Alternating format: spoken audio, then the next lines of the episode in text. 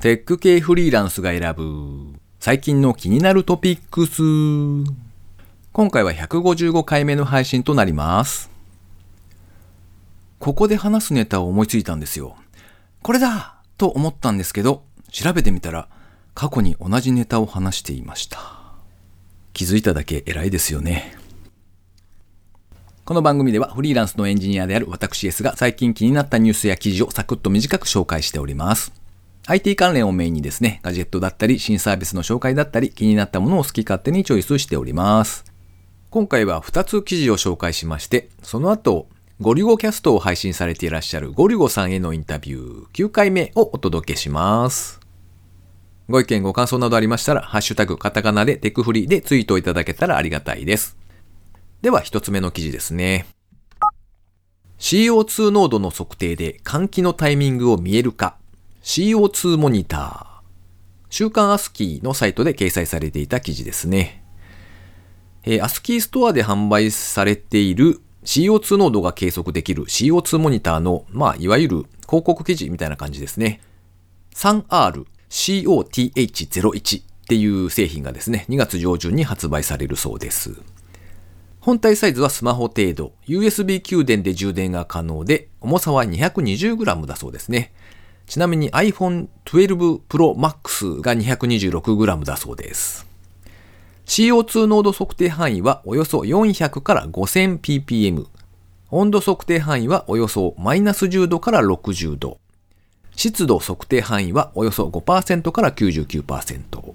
2000mAh リチウムイオン充電池によっておよそ9時間の利用が可能だそうです。2月上旬から税込み価格14,080円で発売予定だそうですね。気づかないうちに部屋の中の CO2 濃度が増えていて集中力が落ちているみたいなことが実はあったりするんじゃないかみたいなことをちょっと思いましてですね CO2 のモニター気になって紹介してみました。が、お値段がですね、ちょっと微妙に手が出ないというか、出しづらい金額ですね。ラズパイとか M5 スタックに CO2 センサーを組み合わせるなんていうことをすれば、多分、半額から7割ぐらいの金額で収まるような感じがしますが、うん、それはそれでめんどくさいかもしれないですし、どうなんでしょうね。では二つ目ですね。猫の目 .com で窓口の混雑、空き情報を可視化。富士市役所。こちらも週刊アスキーで掲載されていた記事ですね。静岡県の富士市役所市民課窓口ですね。そちらではですね、リプライスという会社が提供します猫の名 .com を採用しまして、窓口の混雑だとか空き情報をウェブサイト上にリアルタイム配信するんだそうです。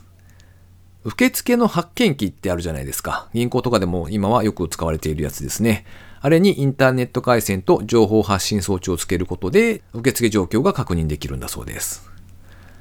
待ち人数をですね、随時市役所のホームページに掲載することで、窓口混雑を平準化するという職員の負担の軽減も図るんだそうです。またですね、来庁者は順番が近づくとスマートフォンに LINE のメッセージもしくはメールで通知を受け取るという仕組みもあるんだそうです。ちょっとサイトを見に行ったんですけれども、見た感じですね、どうも予約みたいなことはできないみたいですね。混雑状況がリアルタイムで表示されてるんで、まあ時間帯を選んできてねっていうことみたいです。人の集まるところで激混みっていう状況ができていると、まあ後で LINE で呼んでほしいみたいなことはよく思うので、そういった機能があるというのは嬉しいですね。なんというかこういうのはですね、個人委員であの小児科とか皮膚科って大抵めちゃめちゃ混んでるじゃないですか。ああいうところにこそ手軽にコストと手間をかけずにですね、導入されるような仕組みがあったらいいのにななんて思いつつですね、紹介してみました。今回紹介する記事は以上となります。続きまして、ゴリゴキャストを配信されていらっしゃるゴリゴさんへのインタビュー9回目をお届けします。これまでのあらすじをご紹介しますと、ブロガーとして活動しつつ、商業出版をされていたり、それからテレビなんかにもですね、取材をされた経験をお持ちのゴリゴさんですね。最近はポッドキャストで喋るのがとても楽しくて、性に合っているとおっしゃっておりました。その昔ですね、大学に入ったものの、途中で自分のウェブサイトから収益が上がるという経験をされまして、そっちに全振りをされたんですね。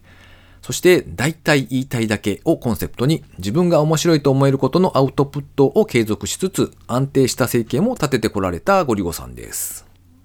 インタビューの中でですね、大切なこととして大きくは3つのことをおっしゃっていたと思います。1つ目が自分の好きなことをやり続けられるかどうか、しかもですね、時代の流れがそこに追いついてくるまでそれをやり続けられるかどうか、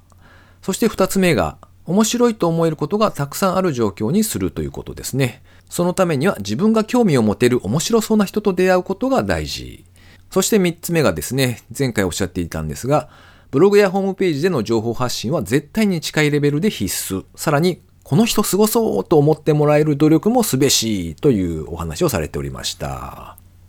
では、インタビューの続きをお聞きください。で、なんかまあ、情報発信、例えば、そのメディア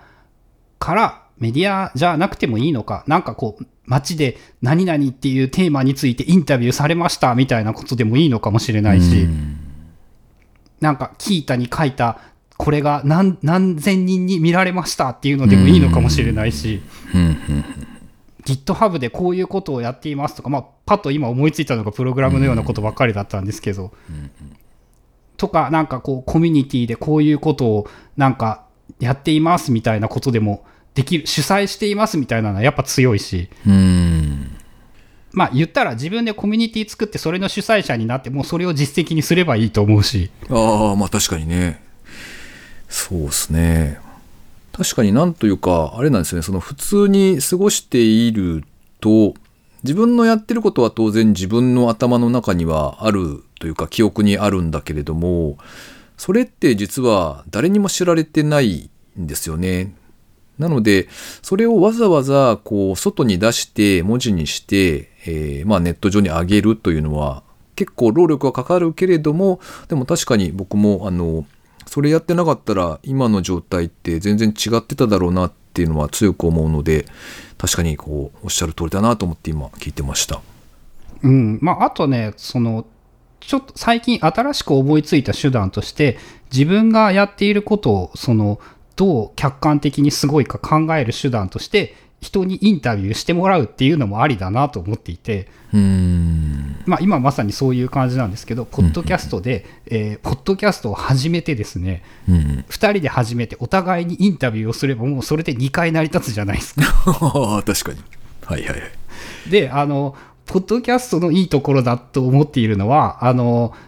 多分ね S さんともね飲み会をしてたらこんな話はしないんですよね。うん。なんかオフィシャルな場所で人に聞かれることを前提になんかこうかっこいいことを話そうって思って、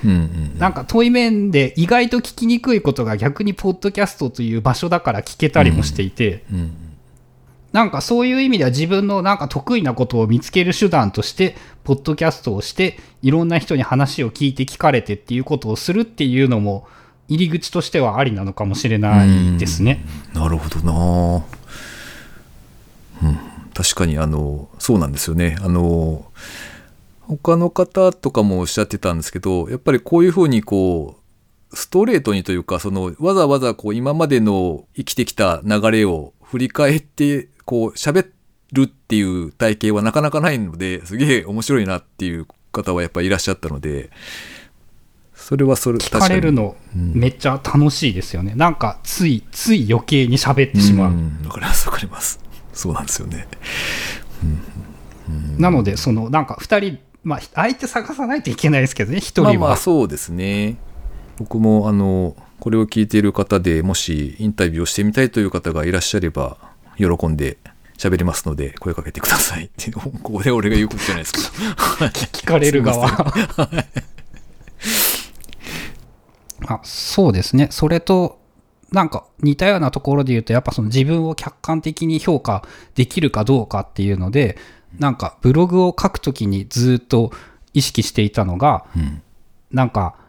自分のことを知らない自分と趣味が合う人に向けてブログを書こうとしていたっていうのがこううまくいったきっかけだと思っていて、うん。なんかえー、俺のことは知らないので、俺のこと自身には全く興味はないんだけど、その人が書いているコンテンツというのは自分と趣味がドストライクだとして、そういう人に向けてどうやって書いたら面白く読んでもらえるのかなっていうのを考えてずっと書いてましたね。うーん。か、それだとやっぱり書きやすいというか、書きたいって思えるんですかね？うん、なんかね、その自分と趣味が同じ人は、えー、いっぱいはいないかもしれないけど、10人ぐらいはきっといるはずだっていう。で、その10人にちゃんと刺さることを全力で書けば、ちゃんと10人に伝えられることができる。で、なんか、これだけブログが溢れて、まあ、クソサイトも溢れてきたんですけど、だからこそ、まっとうなことを書いていると、というか、ま、あのね、まだね、自分が調べてね、ウェブに情報がないことってまだまだまだまだいっぱいあって、俺最近、その、ゼッテルカステンっていうものをですね、興味を持って調べたんですけど、何でしょう日本語コンテンツ2、3個しかなかったんですよね。ほう。っていうようなことで、まあ、あの、ニッチであればあるほどかもしれないんですけど、その、多分ねそ、そういうことをじゃあ書いている人がいたら、俺はきっとその人に興味を持って、そのブログ読むようになるだろうなとも思うし、まあ、なのでやっぱ発信しないといけないですよね。うんうん、そうか。あの、なんて言うんでしょう、こう、次回の念もあるんですけど、まあ、先ほどの流れにもあった、その、続けるのってでも難しいんじゃないっていうのがあるんですけど。えっ、ー、と、コツなんですけど、はい、えっ、ー、と、やめてなくって、最近ちょっとやってないだけって言えばいい。ななんか、最近ブログやめた？ブログやめた？って聞かれた時は、はい、いや、今書いてないだけだっていう。なるほど。やめてないと思えればもう一回やれるので、あそんなことではっきり言うとねさらに言うとね、うん、あの読んでる人はねそんな細かいこと何も気にしてないんですよね。あまあ確かにねそれはあるかもしれない。うん続きまして番組にいただいたコメント紹介のコーナーですね。今回はちょっと盛りだくさんになっておりますので、割と駆け足になってしまうかもです。ごめんなさい。えー、まずは高見千恵さんからですね。いつもありがとうございます。154聞いた。なんか冒頭の小ネタのキレがだんだん良くなっている気がする。わら。ありがとうございます。これを読んだ瞬間にね、ガッツポーズをしましたね。いやー、このためにやってきた。うん、そういうことですよ。そして、同じく高見千恵さんからですね。154回の続きですね。iPad とペンシルの組み合わせはいいな。ブギーボード強化版的にも使えるし、資料への書き込みにも使えるし、PC はうちの OneMix S3 はそこそこ精度がいいものの、パームリジェクションが効かないので、ペンタブ使った方がいいかなという印象。屋内据え置きならエアーでもプロでも丸。さらに続いて、Face ID はマスク以外にも案外弱点が多い。かっこ横向きとか周囲が暗い時に使えない。かっこ閉じ。ので、据え置き以外なら利用シーンとよく相談した方が、音声認識は Android の方が小回りが利く。かっこ iPad は名刺に弱い。かっこ閉じ。ので、同等スペックの Android 機があればそれがいいのだけれど、とコメントいただきました。ありがとうございます。iPad 欲しいよっていうお話をしていたので、それに対するご回答いただいた感じですね。ありがとうございます。確かに Android 機で、まあ似たようなものがあればいいのかなというのも思うんですが、うーん。わかんないですが、イメージ的には、僕はちなみに Apple 製品を今まで一度も所有したことがないんですが、イメージ的にはなんとなく Apple さんなら、こう、細かいところをきっちりやってくれていて、使い心地がいいのかななんてことをちょっと期待してはいますけれども、どうなんでしょうね。続きまして、古山さんからコメントをいただいております。古山さんはあれですね、W2OFM というポッドキャストを配信されていらっしゃる方で、若手とおっさんという意味で、確か W2OFM というタイトルがついていたと思うんですが、えそちらを配信されていらっしゃる方ですね。エンジニアのお二人がですね、えー、っと、割と、まあ、テック寄りなお話も多いですし、アニメだったりとか VTuber だったりとか、いい感じでお話しされているポッドキャスト番組ですね。特にエンジニアだったり、プログラマーだったりといった方にはですね、とてもおすすめな番組なので、よろしければぜひ聞いてみてあげてください。というその古山さんからコメントいただきました。前回154回の配信ですね。冒頭の持ってるとこ好きです。そしてゴリゴさんの自分をすごく見せる努力という1ミリも飾らない偽悪的にすら取れる言葉がまた良いです。すごく見せる努力、やっていきたい。とコメントいただきました。偽善的な反対の偽悪的ですね。なんというかこう、コメントにセンスを感じるなぁと思いながら読んでおりました。ありがとうございます。W2OFM 僕も聞いておりますので、編集大変かとは思いますが、頑張ってください。楽しみにしております。えー、それからですね、またまたまた、水流さんからですね、いつもありがとうございます。完全に固定ファンとなっていただいております。ありがとうございます。実は、つい最近にですね、まあ、転職を検討されているみたいなことをお話をされていたので、ちょっとお話ししましょうって言って、オンラインでですね、ベラベラと喋っておりました。あの、もともと何度かお会いしたことがあるので、楽しくお話をしていたという感じですね。テクフリー154回拝聴完了。カーウィンドウ、勝手に歩行者の情報を取るのは大丈夫なんですかね？しかも顔や服装で年齢判断する感じ？ゴリゴさんへのインタビュー、嘘は言ってはいけないが、凄そうに見えることを意識するのは大切とのこと。確かに。続いて同じく154回。多くの人に見られるのはやっぱりブログなどのテキストが良いとのこと。ポッドキャストや YouTube もいいが、検索の仕方や相性なんかもあるため、20年近くフリーランスで過ごされたという実績があると言葉の重みが違う印象。とコメントいただきました。ありがとうございます。割となんというか、ゴリゴさんへのインタビュー、だいぶ好評をいただいているような気がしております。ありがとうございます。そして最後ですね、NTW マシンデイズさんからですね。実はあの、エゴサーをですね、エゴサーチを、イフトを使ってるんですけれども、なぜかここ最近ですね、NTW マシンデイズさんのコメントが通知されておりませんで、しばらく気づいてなかったんですね。すみません。なので、実はいろいろとコメントをいただいていたのに紹介できていなかったという状況ですね。決してあの、意図的にですね、外してるわけじゃないので申し訳なかったです。すいませんでした。というわけでコメント紹介のコーナー、最後にですね、NTW マシンデイズさんからいただいたコメントを連チャンでですね、ご紹介させていただきたいと思います。145回。え、ノリ変えてましたか？いつもと変わらなかったですが。っていうコメントですね。こちらはですね、あの、これの前にいただいたコメントがですね、ノリが気になりすぎるけど内容は素敵っていう 素晴らしいコメントをいただいておりまして、えー、あの、なんて言うんでしょうね。こう、なら、なら、やってやるわいということで、ちょっとノリを変えたというか、さらに磨きをかけたっていう感じだったんですけれども、それに対するコメントですね。で、しかもこの辺りからちょうど通知が届かなくなったんですよ。なので、ああ、やりすぎてですね、きっともう聞いてくれてないんだなってずっと思ってました、実は。はい、という感じです。えー、続けていきます。147回。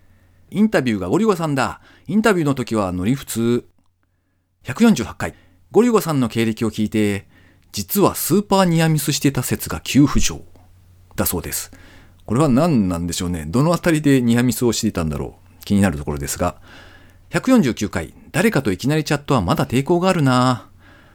こちらはこの時に紹介した匿名でグループ通話、新 SNS、イエーイ !1 年弱で200万人突破という記事に対してのコメントですね。サービスにつなげると知らない人と音声だったりテキストだったりでチャットができるっていうサービスなんですけれども、にしてもクラブハウスが流行るんだったら、これが流行ってもいいような気がするんですけどね。うん、よくわからんですね。え続きまして151回。軽トラワーケーションいいですね。在宅が続くとお金払ってでもいいからどこか違う場所で仕事したいですね。これはもう本当におっしゃる通りですね。しかもなんかこう、中途半端に田舎だとですね、なんか、いい感じの、こう、人があまりいない、いい感じの場所みたいなのがないんですよね。悩ましいところですね。続いて153回。すんごい移動距離ですね。運転気をつけてください。ありがとうございます。あれですね。車が壊れたっていう話の時ですね。そして154回。iPad 買ってよかった。かっこ、チラって書かれておりました。このチラっていうのが完全に煽ってますね。いやー確かにね、欲しい、欲しいですよ。うん。なんですが、3月までは我慢。というわけで NTW マシンデイズさんからのコメントでした。たくさんコメントいただいてありがとうございました。今後はですね、ちゃんと Twitter の画面でですね、あの、ハッシュタグで並べて調べますので、多分漏れないと思います。すいませんでした。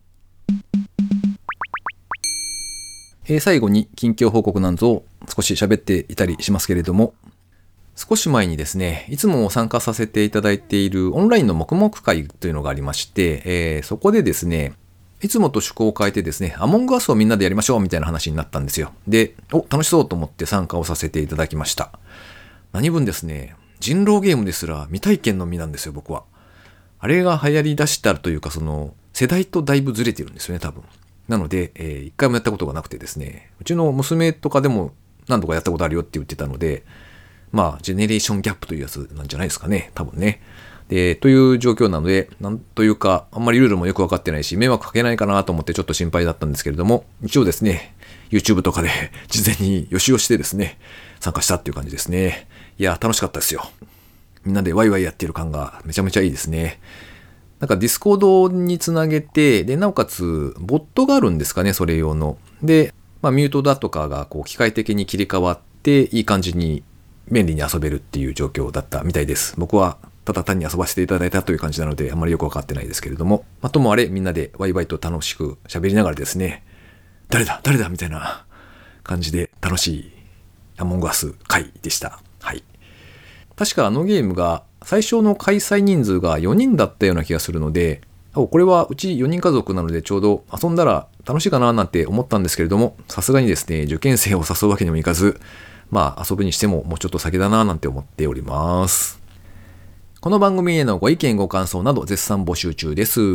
Twitter にて、ハッシュタグカタカナでテクフリをつけてつぶやいていただくか、ショーノートのリンクからですね、投稿フォームにてメッセージをお送りいただけたらありがたいです。スマホ用にポッドキャスト専用の無料アプリがありますので、そちらで登録とか購読とかをしておいていただきますと、毎回自動的に配信されるようになって便利です。Spotify、Amazon Music でお聞きの方は、ぜひフォローボタンをポチッとしておいてやってください。